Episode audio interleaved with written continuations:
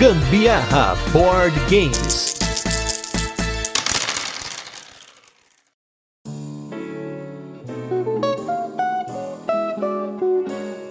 Vamos falar de uma versão e expansão de um dos jogos que eu mais gosto. Eu sou a Carol Guzmão. E eu sou Gustavo Lopes e esse é mais um episódio do Gambiarra Board Games. E no episódio de hoje vamos falar sobre o jogo e expansão Wingspan Asia. Vamos fazer aquele resuminho de como o jogo funciona, depois temos curiosidades e por fim as nossas experiências com ele. Mas não sei antes, o nosso primeiro bloco de destaques da semana, recadinhos, que hoje tem vários recadinhos, e o nosso review retrô, onde a gente fala sobre jogos que já passaram por aqui. E o primeiro recadinho que eu queria dar para vocês é sobre o prêmio Ludopedia. Algumas pessoas já vieram falar comigo sobre o prêmio Ludopedia. Cadê o Gambiarra? Cadê a categoria podcast? Então, vou fazer essa menção nos próximos episódios até chegar na segunda fase do prêmio, porque que acontece? Como esse ano só tem oito podcasts concorrendo ao prêmio de melhor podcast, a Ludopedia resolveu colocar todo mundo na segunda fase. Então, na primeira, você não vai ver a categoria podcast para votar, então a gente vai estar em mídias sociais, que inclusive eu já comentei para vocês não votarem na gente, porque eu acho que tem muita gente que faz conteúdo exclusivo pro Instagram que merece o seu voto. Então, quando chegar a segunda fase, provavelmente, você tá em dia com os episódios, eu já devo ter comentado sobre isso. Se não, fique esperto, porque nós estaremos na segunda fase apenas e não na primeira. Outro recadinho aqui é sobre o Cast 500, que eu já comentei em alguns episódios aqui esparsos, mas estamos coletando os trechos favoritos da galera do podcast aí dos nossos episódios. Então, se você lembra de algum trecho, volta aí no nosso feed, pega o episódio, só para você me passar qual é o episódio e qual é o trecho para eu selecionar junto com vocês, pra gente montar esse episódio especial, que vai ser o episódio 500. E por fim, dos recadinhos aqui, queria agradecer aos nossos novos apoiadores Marquinho Dorna, Renan Marcel, Tomás Castilho e Vitor Duarte lá do Tabu Lovers. Muito obrigado por passarem a apoiar o Gambiarra Board Games. E se você não apoia, não deixe de apoiar essa loucuragem aí, que já passou de seus 400 e poucos episódios e cada dia mais tem mais episódio. E nos destaques da semana, já que eu falei dois minutos aqui, Carol que vai começar os destaques da semana hoje, falando de dois jogos novos que nós jogamos. Os dois têm animais, um tem pássaros e o outro tem mais animais além de pássaros. Então, B, fala pra galera aí os nossos destaques dessa semana. O primeiro destaque vai pro Papageno, que é um jogo super simples, maravilhosinho, de pássaros, onde você precisa, com as cartas fechadas, tentar se livrar das cartas de valores mais altos para você conseguir ganhar do seu amiguinho, porque você quer terminar a rodada com o menor número. Então, tem o Papageno. Eu acho que o Papageno é o hominho, né? É isso mesmo? Uhum. Ele é,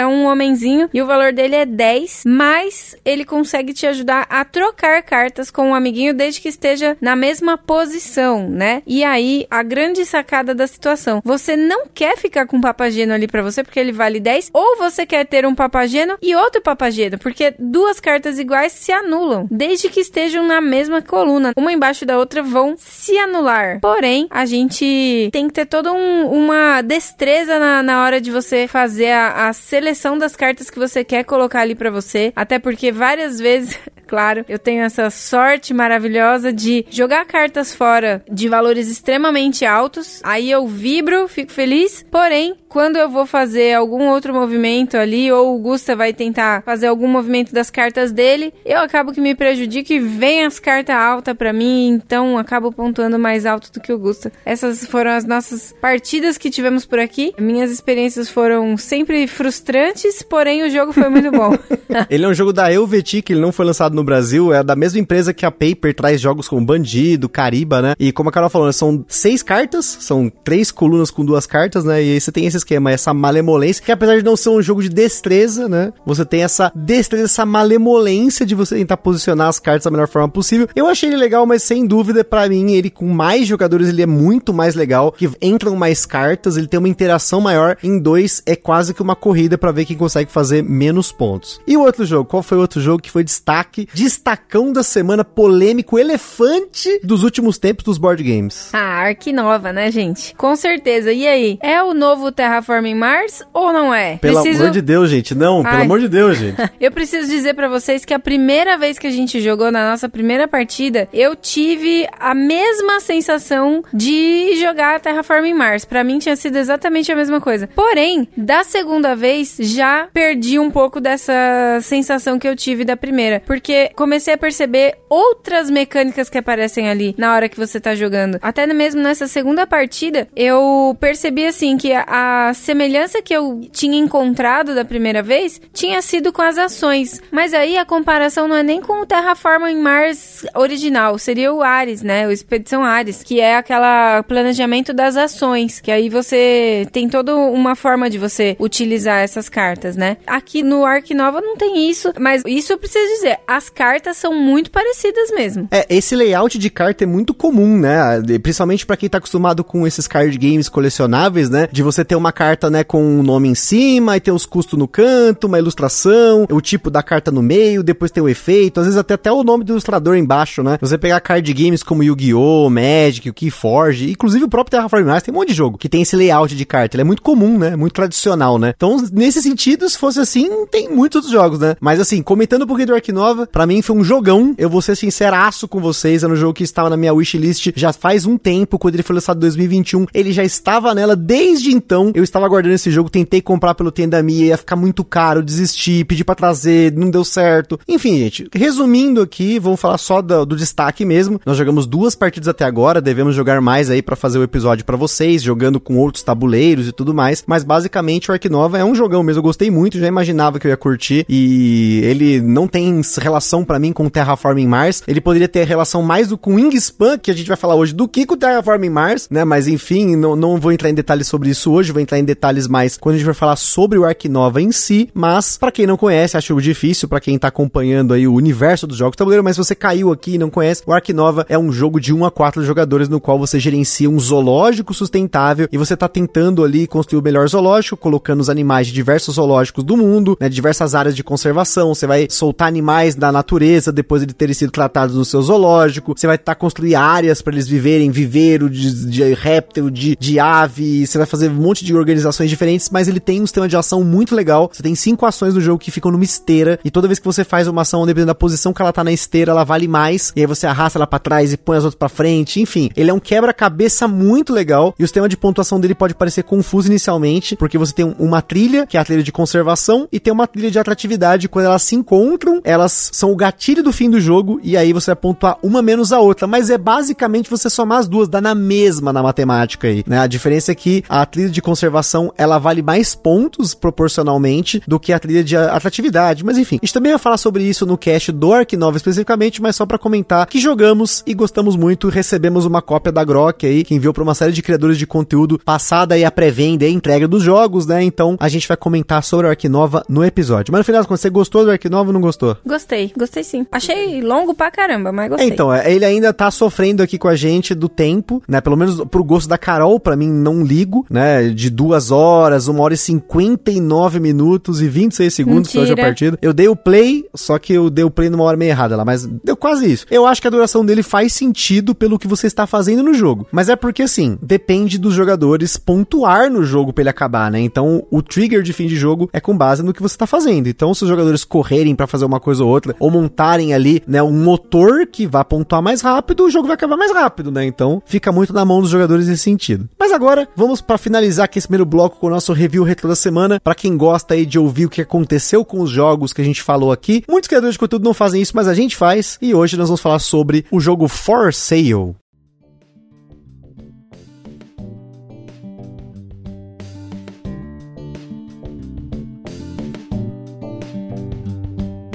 For foi tema do nosso episódio número 130, um jogo que foi trazido aqui pro Brasil pela Paper Games, ele já teve aqui uma outra edição no Brasil, se não me engano foi pela Fanbox, lá num passado bem longínquo aí, teve poucas cópias, então quem teve conseguiu, ficou com um jogo sensacional, porque esse é um jogo que continua sendo jogado, e eu tenho até às vezes levado ele para algum evento, para algum aniversário, alguma coisa que a gente tá fazendo por aqui, porque ele é um jogo que joga de duas a seis pessoas, em duas pessoas. É uma variante, mas três a seis é o jogo padrão dele, vamos dizer assim, como ele originalmente foi concebido. E nessa versão da Paper Games tem até expansão. E hoje eu acho que eu jogo bem mais sem expansão do que com a expansão, até por ser mais fácil de explicar e ser mais rápido, né? Mas ele continua sendo um ótimo jogo para jogar assim rapidamente, né? E com muitas pessoas até, né? Até seis pessoas ele cabe. Então é um jogo sensacional, continua na coleção, continua sendo jogado. E o meu apreço por ele só aumentou, apesar de que no caso esse apreço aumentou muito mais para sem a expansão. Com a expansão a gente não tem jogado tanto. Bonitinha a casinha do Chaves ali, aquele aquele barril, né? Que tem lá. Eu acho esse jogo muito legal. Você tem que ter todo um momento, né? Pra você saber se você vai comprar, se você não vai comprar, se você vai querer aquela casa, se você não vai. Você tem que saber muito. Você tem que ser um excelente investidor para você se dar bem nesse jogo, né? Com certeza, e eu tendo a ser um bom investidor nesse jogo, tenho essa tendência aí e quero jogar mais. Já tô com vontade de jogar e dá mais mesa cheia, consigo contar carta, é mais legal ainda. Mas o jogo de hoje é um jogo que não dá para contar carta, tem muita carta e é bom também. E teve aí, já dando um pequeno spoiler, o seu apreço, né? Meu apreço por ele aumentando ao longo dos anos, que é o Wingspan, mas hoje nós vamos falar do Wingspan Asia, ou Ásia, como quiser.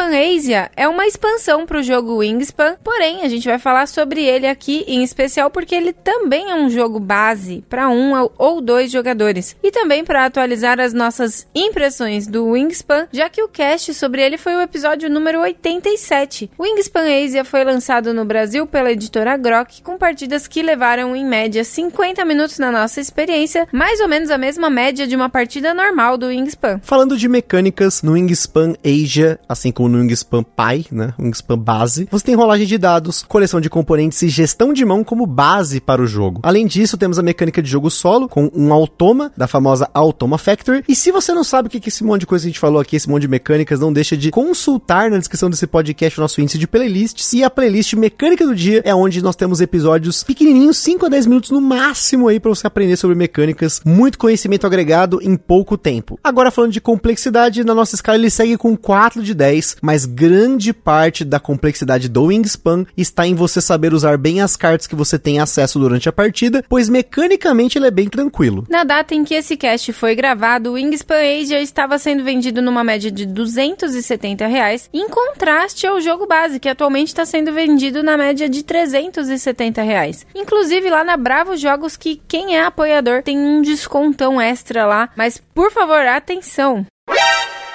O Ministério do Gambiarra Board Games adverte: os jogos de tabuleiro, como qualquer hobby, podem acender uma vontade compulsiva de sair comprando tudo. Porém, recomendamos que você não compre por impulso. Sempre procure a opinião de outros criadores de conteúdo, gameplays, formas de alugar ou, caso disponível, jogar o jogo de forma digital antes de tomar sua decisão.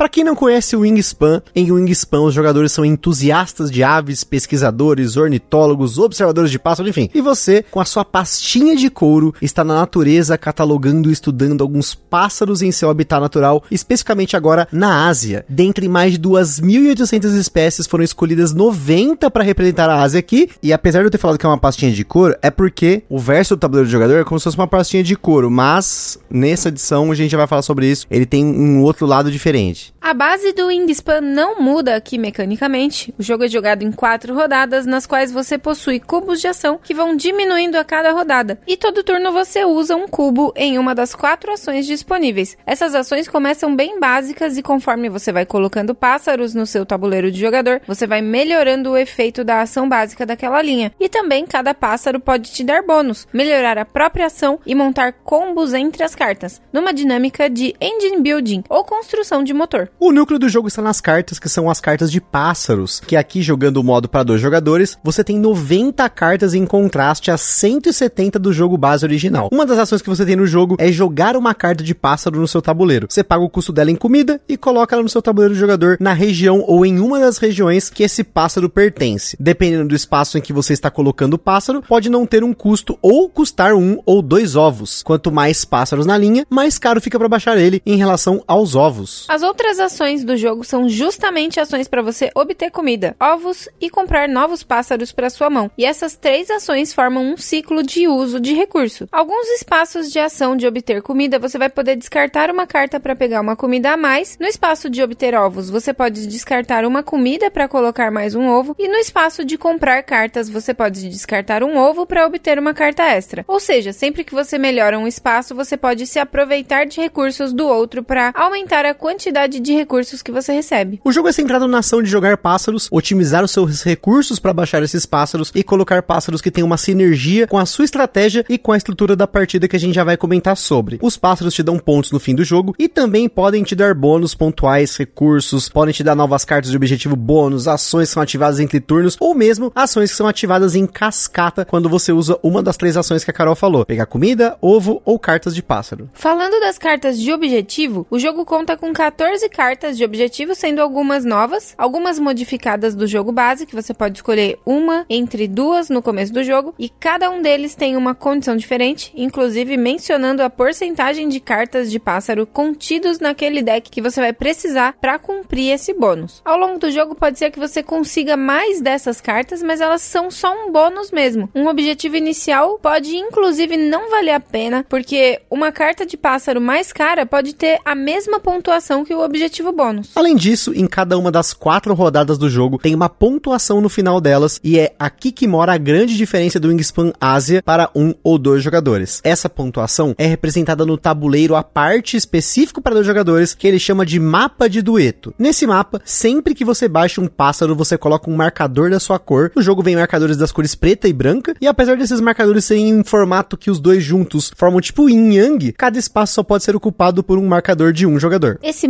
mapa tem várias áreas equivalentes às três áreas do seu tabuleiro de jogador, e quando você baixa um pássaro, você pode escolher um espaço que coincida com algum aspecto da carta do pássaro que você baixou, como o tipo de ninho, tipo de comida que você gastou, tamanho do pássaro, e alguns desses espaços te dão bônus, como comida, cartas ou ovos. Além disso, esses espaços têm mais duas funções importantíssimas no jogo. A primeira é contar para os objetivos de fim de rodada. Assim como no Wingspan base, todo final de rodada tem uma pontuação, que geralmente é você ter mais de alguma coisa. No Wingspan Asia, esses objetivos têm relação com o mapa de dueto e eles são balanceados especificamente para dois jogadores. Existem seis peças de objetivo frente e verso, ou seja, em relação à variabilidade de objetivos, não tem tantos, mas vamos falar mais sobre isso nas experiências. A questão aqui é que 100% dos objetivos estão ligados a você baixar pássaros, seja pássaros de determinada área, tipo de ninho, mas principalmente ligados ao posicionamento das suas peças de dueto no mapa. Ou seja, não tem objetivos, por exemplo, ligado a ter ovos em pássaros, que já vimos algumas pessoas comentando sobre estratégias de ovos muito fortes no jogo base. Ou seja, durante o jogo, além de prestar atenção em como otimizar os seus recursos e colocar bons pássaros no seu tabuleiro dependendo da sua estratégia de jogo, você tem que levar em conta essas quatro pontuações, além do que te dá ponto no fim do jogo, que também tem uma diferença. Igual ao jogo base, o que te dá ponto são os pontos de cartas estampadas ali na, nas cartas dos pássaros, ovos que sobraram em cada pássaro, comida que o pássaro estocou, cartas de bando, porque uma das ações ativadas dos pássaros é colocar cartas embaixo dele, formando um bando. Mas aqui tem uma pontuação extra que é pelo maior grupo de peças no mapa dueto. É mais um ponto para você pesar durante a partida, que além dos objetivos de posicionamento, você também quer formar um grupo de peças no mapa para ter uma pontuação extra. Para quem quer aprender o jogo, nunca jogou nada de Wingspan, o jogo vem com um guia de início rápido sensacional para você começar como uma rodada guiada, algo que hoje já vem integrado ao jogo base do Wingspan, mas o nosso, por exemplo, por ser mais antigo, não tem. Também é importante citar que o Wingspan Asia é compatível com outras expansões. Você pode jogar o Wingspan Asia com o Wingspan Europa ou com o Wingspan Oceania, por exemplo. Além disso, o Wingspan Asia é uma expansão para o jogo base e para o jogo base com expansões como a Oceania, que tem tabuleiros específicos, já que o tabuleiro do Wingspan Asia tem dois lados. Você pode usar o deck de cartas do Wingspan Asia como expansão apenas. Tem cartas com efeitos novos, em efeitos, em especial efeitos interativos, tipo cartas que dão benefício para todos, mas te dão algo a mais, ou que interagem com outros jogadores. E tem o modo bando, que é um modo para jogar em seis ou sete pessoas. O modo bando em si é basicamente montar duas mesas de Wingspan simultâneas que interagem entre si quando há interação. Você divide os jogadores em dois grupos de três pessoas, ou um grupo de três e um de quatro. Cada lado terá o seu comedouro, o seu display de cartas e vai utilizar os recursos desse grupo durante o jogo. A mesa inteira compartilha os objetivos de fim de rodada e para isso o verso do mapa de dueto é maior para acomodar mais cubinhos né, em cada espaço e também a mesa inteira compartilha os efeitos quando tem um efeito ativado. E literalmente são como duas mesas de Wingspan simultâneas, porque jogam de forma alternada, sempre dois jogadores, geralmente de grupos diferentes. O grupo em si não representa nada cooperativo, só no que diz respeito ao uso dos dados do comedouro e do display de cartas. A expansão vem com um disco disco de ordem de turnos para ajudar na gestão. Aí, ah, quem gosta do modo solo, como a gente já comentou, o Wingspan Asia vem com um automa compatível para o modo dueto para você jogar contra. E agora que você já tem uma noção de como funciona o Wingspan Asia, vamos para a nossa vinheta e a gente já volta com atualização do cache do Wingspan, expandindo agora com o Wingspan Asia e também com a nossa experiência, tanto com o Wingspan, né, que a gente acabou jogando durante esse tempo todo, mas principalmente com o jogo base Wingspan Asia.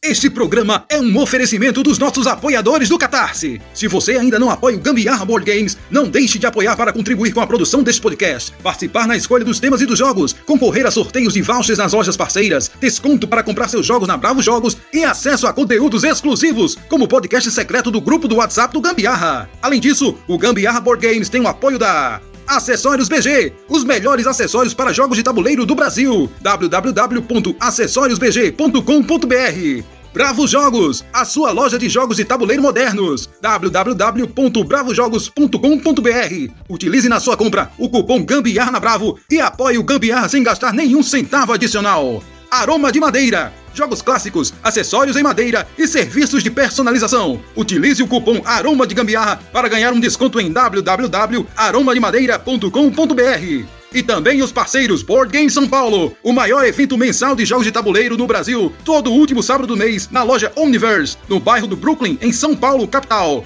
E Board and Burgers, as melhores análises de jogos de tabuleiro e lives toda sexta-feira, com a participação quase que semanal do Gambiarra Board Games. E também não se esqueçam de seguir a gente lá no nosso Instagram, que é o arroba gambiarraboardgames, para ver mais conteúdos e interagir com a gente. E se você curte o nosso conteúdo, compartilha com a galera. E não esqueça também de avaliar a gente no Spotify, no iTunes, e quando chegar a segunda fase do Prêmio Ludopedia 2022, vota na gente, se tá ouvindo no futuro, talvez seja 2023 ou 2024, não sei. Não se esqueça de ver lá no Prêmio Ludopedia.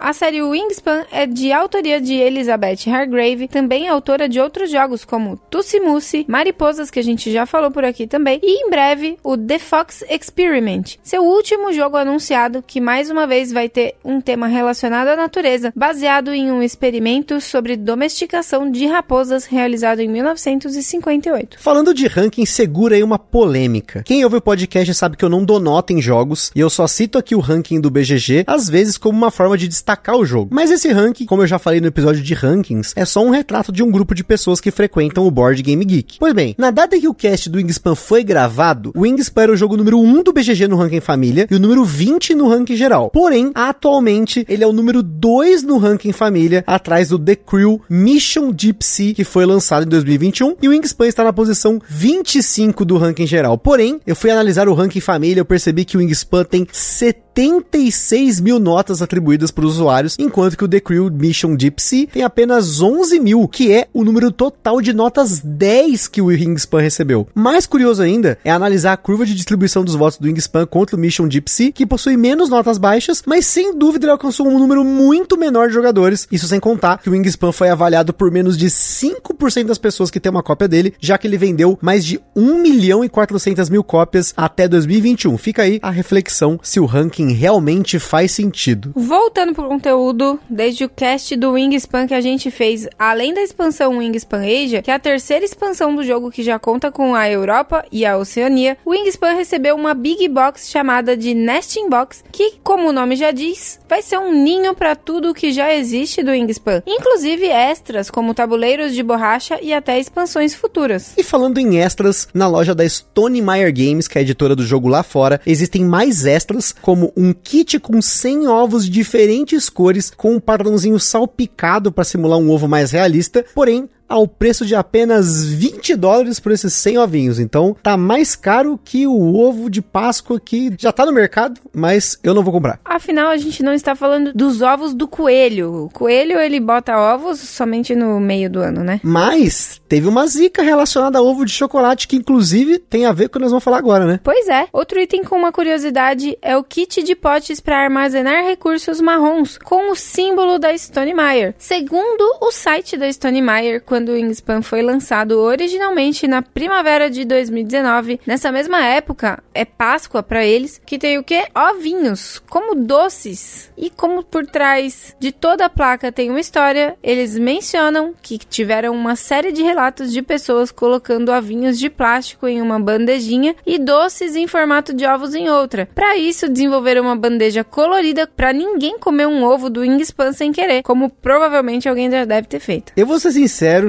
que o meu espírito de criança imbecil, que já colocou sabonete na boca porque era de maçã verde, já pensou em morder um ovo do Wingspan, mas eu não fiz isso. Não sei se já pensou nisso, porque ele tem uma texturinha, parece diferente. Dá, dá uma vontade, gente. Quem nunca? Pra mim lembra mais aqueles chicletinho ovitos de dinossauro lá. Pois é, então, por isso mesmo, né? Mas enfim, como, né? Por trás de toda a placa tem uma história, né? Vai certeza que alguém fez isso. E mais de uma, né? Porque senão os caras iam desenvolver uma bandeja marronzinha só pra diferenciar, né? Mas por fim, um item de interesse, mas que não é um extra, são os quebra-cabeças que a Stone Meyer fez com as ilustrações dos pássaros. Tem um quebra-cabeça de 500 peças, um de 1000 e de 1500. Pra quem gosta aí de quebra-cabeças e Wingspan, fica aí a dica pra você conhecer o produto que tá lá na loja da Stone Meyer. E antes da gente entrar com as nossas experiências, vamos falar dos sleeves. A gente optou por não eslivar a nossa cópia, até porque se eslivar não vai caber na caixa. Lá na caixa do Wingspan Asia é praticamente um quebra-cabeça para acomodar tudo, porque ela é relativamente fina. Mas se por acaso você decidir eslivar tudo, não só as 90 cartas de pássaros, são então um total de 122 sleeves tamanho 57 por 89, que é o tamanho quimera. Falando em nossas experiências do Wingspan e Wingspan Ásia, eu joguei o Wingspan, não Ásia, recentemente em 5 pessoas e preferia ter jogado ele em 6 alternando duas pessoas por turno, como é nessa expansão bando aí, do que 5 de uma vez. A sensação para mim é que o jogo se arrastou bastante, mesmo sendo um jogo simples. Agora, 7 pessoas, gente, eu não sei se é algo necessário. Eu gostaria de ter testado pelo menos apenas por curiosidade científica para esse episódio, mas acho que uma oportunidade como essa é algo bem raro. Nada impede também que você jogue em 6 e 7 usando duas cópias do jogo, por que não 8, já que já tá aproveitando aí o ensejo de fazer duas vezes de Wingspan, mas nesse ponto eu acho que uma expansão para 6 e 7 pessoas, eu não sei de onde surgiu essa ideia de fazer um Wingspan com tanta gente na mesa, ocupa um espaço do caramba, gente. Os tabuleiros do Wingspan são grandes, colocar 7 pessoas para jogar esse jogo de uma vez na mesa deve ser complicado, pelo menos né, na minha cabeça aqui, pensando na logística toda. Então nesse ponto a gente não testou o Wingspan no modo bando para poder comentar. Mas fica aí essa menção que, pelo menos em 5 eu joguei, a Carol não jogou. Mas foi uma partida bem longa, acho que foi umas duas horas e meia, por aí pra mais aí, porque eu ainda tive que explicar, porque tinha pessoas novas na mesa e tal. É, nesse dia eu tava cantando Celine Dion no karaokê, então não fui cantar o canto dos pássaros. Mas, jogando em dois, não jogamos. Pelo menos isso a gente fez, né? O Wingspan sempre tem um espacinho aqui em casa. Ele nunca será negado quando, quando for oferecido para jogar, né? No meu caso, no começo, tinha essa parte da negação, mas hoje não. E assim, gente, falando um pouquinho das cartas, né? As cartas de pássaro são bem bonitas. Carol gosta de falar que é bonito, vou falar que é bonito. Os pássaros da Ásia, né? Que são esses pássaros dessa expansão, são muito bonitos. Eu tenho um que eu amei, né? Curti pra caramba mesmo, que é o Calau Bicórnio, que no jogo está o nome em inglês, que é o Great Hornbill, que é uma carta que te dá 9 pontos, mas ela tem um efeito interativo, que quando ele é ativado, todos os jogadores podem enfiar uma carta da sua mão embaixo de uma ave da área de florestinha e ou estocar nenhuma daquelas cerejinha lá, né? Do seu estoque em uma ave, ou seja, ele vale muito, mas também ele pode dar pontos pros oponentes, tem que ficar de olho aí, mas eu acho que no geral são realmente tem pássaros bem bonitos dessa expansão e com efeitos muito interessantes, inclusive efeitos de fim de jogo, como você copiar a carta do outro, tal. Eu achei que nesse ponto ter esse deck, né, para como opção é muito legal se você joga bastante o Wingspan, né? Eu acho que esse Wingspan Asia, os pássaros ali são muito mais coloridos, né? Eu achei muito lindo, incrível, realmente os pássaros que eles selecionaram para essa expansão. E o que vale dizer aqui também é que mesmo sendo uma expansão, ou seja, sendo novo, né, esse jogo, ainda assim você consegue utilizar daquele aplicativo paralelo lá de ouvir o som do canto dos pássaros. Então as cartas do Wingspan Asia também estão no aplicativo. E para quem não ouviu o nosso episódio sobre o Wingspan, é o aplicativo Wingsong, não oficial, né? E ainda nas cards tem muita cards que tem esse efeito interativo que eu comentei aí do Calau, para você ficar pesando e agora, falando do jogo standalone mesmo, aqui em casa, eu acho que raramente eu vou querer jogar o Wingspan normal, porque se for para jogar em dois, o Wingspan Asia tem menos cartas, então tem mais chance de você conhecer melhor as cartas e as suas interações. Os objetivos, apesar de poucos, como a gente falou lá, tem uma variabilidade menor, mas eles vão aparecer mais vezes e principalmente por privilegiar estratégias de pássaro e não de ovos. Eu acabei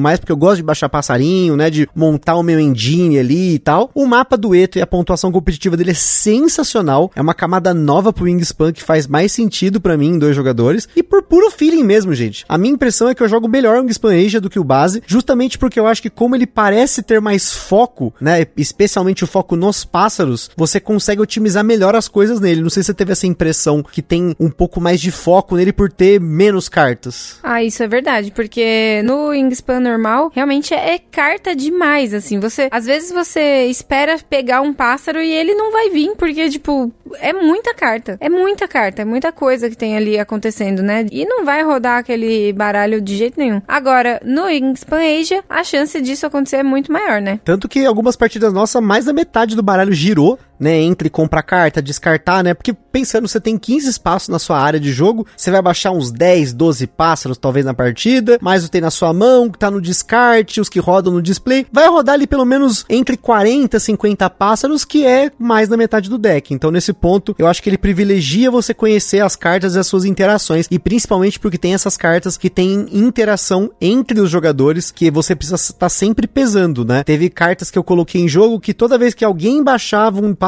daquele ninho, eu colocava um ovo. Só que se a pessoa ficou de olho, ela não vai baixar pássaro daquele ninho, a menos que ele faça sentido para um objetivo de rodada. Então, para quem curte ter um pouco mais de controle, usar esse deck especificamente para jogar em dois é bem bacana. Não sem mais jogadores, talvez precise de pelo menos ali mais uma expansão ou misturar com algumas cartas do jogo base para conseguir realmente jogar, mas tem a questão das proporções, né? Então, se eu não me engano, ele fala, né, no manual da expansão exatamente, ah, se você for jogar com o baralho, tem que usar o baralho inteiro, né? Você não pode pegar um pedaço do baralho, porque tem o equilíbrio de todos os objetivos, né? Por nome, por tamanho de asa, por tipo de habitat, né? Então não dá para você fazer um misturado qualquer aí, né? Você tem que ter um pouco mais de peso em cima disso. E o mapa, gente, esse mapa do dueto é muito legal, gente. Nossa, ele traz essa camada em que você tem que ficar de olho no posicionamento dos seus tokens para ver para onde que você vai colocar eles para tentar formar uma corrente ou se você vai pesar, ah, agora eu não vou pôr para fazer isso, vou pegar um bônus. Então ele, ele privilegia você baixar pássaros do mesmo tipo, mas também baixar pássaros de tipos diferentes para você tentar invadir ali a outra área, né, de habitar para poder fazer uma corrente maior e ter uns pontinhos a mais, assim, né? Teve partida que eu, sei lá, pontuei 8, 9 pontos só nessa brincadeira de tentar fazer uma corrente legal, né? Não, eu achei muito mesmo, muito bom esse tabuleiro aí para dois jogadores. Você consegue fazer pontos extras aí durante a, as rodadas, né? E é um pontinho ali que faz a diferença no, no final, né? Algumas vezes já aconteceu aqui da gente desempatar naquilo, desempatar no tabuleiro do dueto, né? E fora que ele aproveita para fazer objetivos que tem relação com as linhas, com o posicionamento desses tokens, para você ter mais foco nos pássaros. Isso para mim eu achei sensacional, até porque como eu falei aquela partida que eu joguei em cinco pessoas, a última rodada eu fiquei praticamente pegando ovo para tentar chegar perto da galera, ainda assim ainda fui mal, como eu falei no cast aí sobre rejogabilidade. Agora, componentes, além da beleza das cartas, tem uma escolha da Stone Meyer aqui, de uma iniciativa de substituir tudo que tem plástico em seus jogos, né, tentando ser mais eco-friendly, mas eles vão vão ter muito trabalho pela frente se eles forem querer compensar o tanto de plástico que eles já usaram nos jogos deles. O jogo vem com saquinhos biodegradáveis, a bandeja que vem com ele é feita de, do bagaço da cana-de-açúcar e os ovos agora são de madeira. Mas a própria Stone Meyer, por questão de facilidade de molde, lançou aquela nesting box que a gente comentou, mas que é 10 vezes maior com bandeja de plástico. Então, assim, por um lado eles estão compensando no Wingspan Asia, mas no nesting box, né? Enfim, dois pesos, duas moedas. E talvez o Wingspan Asia não seja um produto tão barato, mas, por exemplo, um casal. Você quer dar de presente um Wingspan, né? Você viu que a galera já tá jogando jogos de tabuleiro ali, que é um jogo bonito, jogo para jogar em dois, com certeza é uma boa pedida. Eu acho que assim, é um jogo base completo, ele não é um pedaço do Wingspan, ele é o Wingspan, só que com equilíbrio, com uma interação, com um jogo feito para dois jogadores. Então é uma boa pedida sim, é um dos jogos família mais bem conceituados aí dos últimos tempos, e como eu comentei, é um jogo que tem subido no meu conceito e hoje eu tenho uma certa empolgação em jogar o Wingspan Asia, o Wingspan também, mas eu acho que aqui em casa, sem dúvida, o Wingspan Age, até pela comodidade, uma caixinha menor, pá, pra montar mais rápido, não tem aquele comedouro, que apesar de ser bacana, ele não chega a ser necessário, né? Nem aquela bandeja que você põe as cartas. Na expansão do Wingspan Age são todos de cartonado, né? É um tabuleiro grosso, né? Um cartonado grosso que você usa ali para demarcar o estoque ali e também você demarca aonde ficam as cartas, né? Então, fora isso, assim, a produção sensacional. Eu acho que valeu a pena ter feito um episódio pra gente atualizar sobre o Wingspan. E fica a dica aí, então, se você não conhece, mais uma expansão do Wingspan pra quem curte o Wingspan. E pra quem não conhece o Wingspan, talvez seja uma alternativa se você for jogar muitas vezes em dois jogadores, né? Eu sou suspeitíssima para falar. Eu gostei demais do Wingspan e agora do Wingspan Age, então, mais ainda. Eu gostei mesmo, assim. É um, é um jogo que pegou um espaço especial aqui no meu coração. Então, é pessoal, espero que tenham gostado desse cast sobre expansão barra jogo base. Tamo junto, aquele forte abraço e até a próxima. Falou, passarinhos. Beijo, tchau.